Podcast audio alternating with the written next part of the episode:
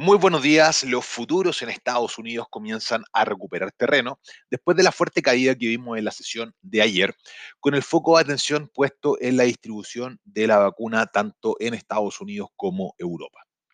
Si bien por una parte se valoran los avances eh, en el inicio de la distribución de la vacuna, también existe bastante preocupación por parte de los inversionistas porque se acaba el tiempo para que se pueda aprobar este nuevo plan de estímulos monetarios en Estados Unidos y junto con esto el virus sigue expandiéndose agresivamente por Europa y Estados Unidos. Ya se habla de nuevas medidas de restricción que serían mucho más estrictas en los próximos días. Esto es lo que causa la actual volatilidad que estamos viendo en el mercado.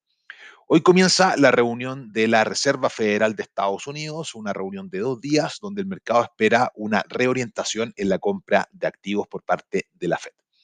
Si nos pasamos a los commodities, vemos que el petróleo también recupera terreno después de haber bajado desde los máximos de los nueve meses en la sesión de ayer, por la preocupación que estas nuevas restricciones vendrían de la mano con una menor cantidad de viajes en el corto plazo.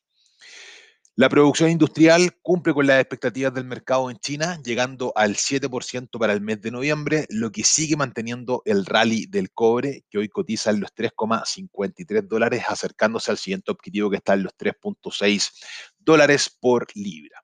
El oro comienza a recuperar terreno, eh, subiendo un 1% en la sesión, cotizando en los 1.845 dólares, intentando nuevamente consolidarse sobre la siguiente resistencia que está en los 1.850.